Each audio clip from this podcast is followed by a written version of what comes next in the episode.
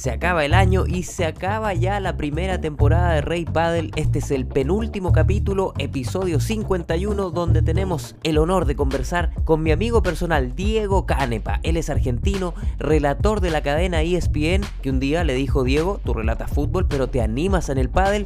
Él dijo que sí y hoy es la voz que les va a parecer familiar porque relata el circuito APT y el circuito Premier Paddle. Acá Diego nos cuenta cómo es traspasar la pasión de este deporte de puntos espectaculares a través de la pantalla. Esta es la conversación con el gran Diego Canepa, mano a mano para Rey Paddle. Rey Paddle. Diego Canepa, bienvenido a Rey Paddle, voz conocida para todos los seguidores y seguidoras del Paddle. ¿Cómo estás? Bienvenido. Hola Manu, qué lindo compartir este espacio con vos, porque vamos a hablar un poquito de lo que nos gusta, ¿no? Sí, pues el Paddle, que tanto vuelo ha agarrado, bueno, en Argentina, en Chile y en muchas partes del mundo, Diego, a ti también te ha arrastrado esto porque tú eres relator deportivo, principalmente de fútbol, pero también llegaste al pádel. ¿Cómo Sí. llegaste ahí y cómo eh, fuiste ampliando un poco tu radio desde el fútbol hacia el pádel?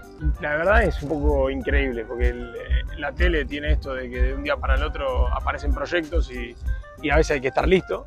Y, Y si no, te alistas en y el si no camino. te preparás en el camino yendo a un estadio o yendo a algún lugar o a alguna cabina de transmisión.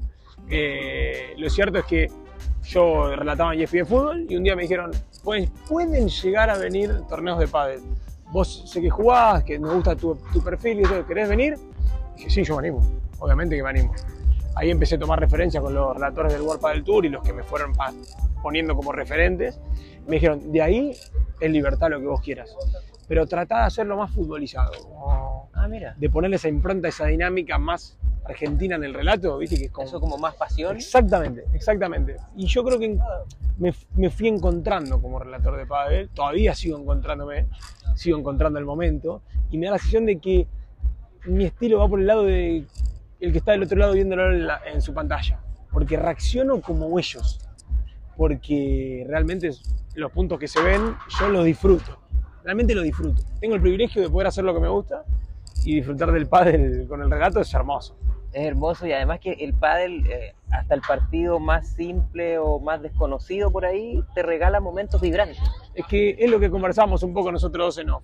Eh, un partido de fútbol, eh, si es 0 a 0, es muy difícil ponerlo interesante. El partido de pádel es interesante desde el primer punto hasta el último y nos va regalando eso. Es como que uno tiene que encontrar el- la energía porque estás todo el tiempo arriba.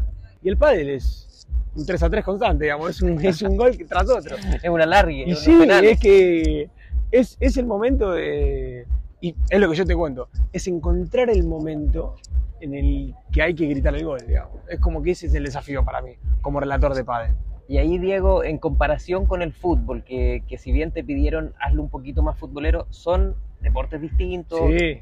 En detalle, ¿qué dirías tú que es distinto en el relato del fútbol al relato del pádel? De por sí, el relato del fútbol es mucho más rápido. Son 22 personas corriendo atrás de una pelota, con lo cual eh, la precisión en los nombres, eh, estar atento a, a- a movimientos tácticos. El pádel son cuatro, hay mucha táctica, voy aprendiendo cada vez que hago un, partido más táctica todavía. No tenés que memorizarte tanto a los jugadores, porque en definitiva son cuatro. El ritmo es intenso, pero es, es la intensidad que vos le quieras dar, digamos. En el ritmo de fútbol es como que uno tiene que levantar siempre un puntito. El pádel es diferente. Es, tal vez un comentario más rápido, aunque yo lo hago relatado, eh, y el fútbol es como, es otra dinámica, es otra dinámica. Tiene, tiene dos focos distintos para mí. Tiene dos focos distintos, incluso de donde ves el partido, son dos lugares totalmente diferentes. Y hay un condimento también que, que tiene el pádel y que lo ha incorporado gracias a, a- a la televisión últimamente, que son los banquillos. No, bueno, es, Eso es realmente es el, es el momento que estoy esperando. no impresionante. Es el momento que estoy esperando porque no. A ver, voy a contar un ejemplo. Eh, en el circuito APT, yo pude hablar con, con Franco Albianco y Maxi Arce, que son los número uno del circuito hoy. Maxi, yo le, le escribo un partido y le digo, Maxi, te veía que estabas jugando el partido de tu vida y cuando fuiste al banquillo dijiste que estabas mal, que no podías jugar más, que te sentías que estabas ido. Y yo, yo uno veía totalmente diferente. Y de repente escuchar eso te posiciona en otro lado. Y después ve la táctica. pinchala acá, levantemos la, la pelota, juega convencido, o sea, y después las cuestiones tácticas que está bueno escuchar a los coaches, que es el, para mí es el mejor momento de la transmisión. Es como en el fútbol si hubiesen La micrófonos cámara en el vestuario, sí, no, y uno siempre sueña con eso, pero Sí, no, no. es imposible. ¿Cuántas veces soñé ser mosca para estar en un vestuario? Bueno, acá tenemos la chance de cada tanto estar. Bueno, hablemos también de eh, jugadores. Eh, te toca también eh, investigar algunos, otros ya los tienes muy, muy ya leídos. ¿Cuáles son como los que te gustan, así como regalones que tienes para, para el relato? Cuando te dicen, me toca este partido, ya, me Y gusta. a mí, de todos los circuitos, digamos, ¿no? Que, que me ha tocado relatar y me toca relatar, yo creo que Velasteguín todavía te genera una admiración, incluso siendo argentino, que, que a mí me vuelve loco, me vuelve loco. Porque yo siempre digo lo mismo en el relato, digo, es el inventor, es el inventor de este deporte, es el dueño de la pelotita. Y me gusta mucho el ratón, el ratón chingoto me encanta, las peleas, las juega. En el, en Major en París pegó, pegó un montón y todos nos sorprendimos, pegó un montón, le pegó a Lebron y a Galán, le dio con todo. Los androides jugaron bárbaro. Yo le digo a los androides, me gusta mucho buscar apodos. Eh, y creo que por ahí pasa, ¿no? ¿Y qué me dices de Tolito, que también te No, toca bueno. relatarlo en el APT? Ah, Tolito Tolito es Aguirre. el marciano, es un marciano. Tolito Aguirre, como lo presentan a ellos, es un marciano. Me encanta como jugador. Eh, Qué talento que es tiene. el, es el potrero argentino. Es el, es el Carlitos Tevez, es el Kun Agüero, esos jugadores de potrero que no necesita estar al 100% físicamente para jugar un partido te hace genialidad. Y al, lado tiene un viejo lobo como Tito Alemandi, que lo recontra caga pedo, perdón lo que- la palabra, pero lo tiene cortito y, y hacen una dupla espectacular. Bueno, incluso ganaron cuatro, cuatro torneos en el año. Entre ellos dos y Arce y Albiaco ganaron seis, ganaron 10 de los 14 torneos. O sea, fueron las parejas que gobernaron el APT. Y el Tolito me genera una admiración porque decís, no, es una pelota difícil y él lo hace fácil. Es un mago, es un mago. Diego, ¿y, y cómo es el, el tema de la cercanía con los jugadores? Porque en los circuitos finalmente es un grupo acotado de jugadores que siempre son los mismos en, en- en los distintos circuitos y, y tú tienes la posibilidad a veces de, de mensajearte con Claro. algunos. Eh, Es una posibilidad que te da el pádel que no te da el fútbol, Que no te da el fútbol. o el tenis, otro No, deporte. totalmente, totalmente. A ver, en el APT mucho más, porque la visualización de los partidos a través de ESPN o Star Plus es muy importante para ellos, porque trae sponsor, trae marca. Entonces están muy agradecidos con nuestras transmisiones eh, y tenés mucho más acceso. Ahora, hablar con los jugadores del World Padel Tour, de Premier Padel, es más difícil, pero yo me rodeo de un grupo de compañeros que tienen Mucha- mucha, cercanía, incluso eh, Clemente Vergara es compañero mío en el canal, un hombre muy conocido en Argentina en el, en el ámbito del pádel. Clemente, el otro día estábamos eh, haciendo el, el torneo en, en México y se suspendía por lluvia, que no se suspendía. Le mando un mensaje a Vela. Vela, ¿se juega o no se juega? No se juega, olvídate, andate a tu casa. Y le dijimos acá a los productores, che, mirá que nos dijo Vela que no se juega. Te lo dijo Que ya entró en calor y ya paró, y ya está. Y bueno, vamos a la fuente ahí. Cosa que en el fútbol no podrías. Hagamos el paralelismo. Velasteguín, ¿quién es en el fútbol? Messi. Messi, ¿Te hoy crees? día. Hoy día. Eh, o el Cristiano Ronaldo. No le puedes escribir, che, se juega o no se juega. ¿Vas a jugar o no vas a jugar? No, muy difícil. no alcanza a tener ese WhatsApp. Exacto, exacto. Oye, Diego, y, y bueno, eh, el pádel sigue creciendo. eh, bueno, ahora te trajo a Chile. Esta entrevista la estamos haciendo aquí en Santiago En de una Chile, cancha. En una cancha, al borde de una cancha. Vamos a hacer una transmisión. Se vienen muchas cosas. ¿Cómo lo palpas tú también este crecimiento y las cosas que pueden llegar a suceder? Quizás que ni siquiera imaginamos. Mira, yo te digo la verdad, hoy en día mi pasión, yo soy, yo soy periodista deportivo y comunicador social. Eh, mi pasión es el relato, yo soy relator de fútbol. Y hoy en día me apasiona mucho más el relato del pádel que el del fútbol.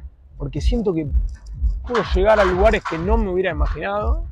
Y, aparte de un deporte que me encanta, que lo jugué de chiquito, vos me diste jugar hoy, le erré mucho, pero que me gusta, que le pongo ganas, entonces me, me gusta, la verdad siento que puede haber un infinito de oportunidades. Le diría a la gente, acérquense, miren un partido, te vas a ir fascinado. Y la última, Diego. Sí. ¿Cómo se manejan los silencios también? Porque hay deportes en que, no sé, en fútbol, tú no puedes quedarte en silencio porque siempre estás diciendo cosas, tiene un, un tiempo también, un timing distinto al pádel que es mucho más intenso y que no requiere que estés relatando toda la, lo- la volea, la que viene, la que... hay que elegir ciertos momentos. Incluso al ser televisivo la gente lo ve, entonces a veces no es necesario.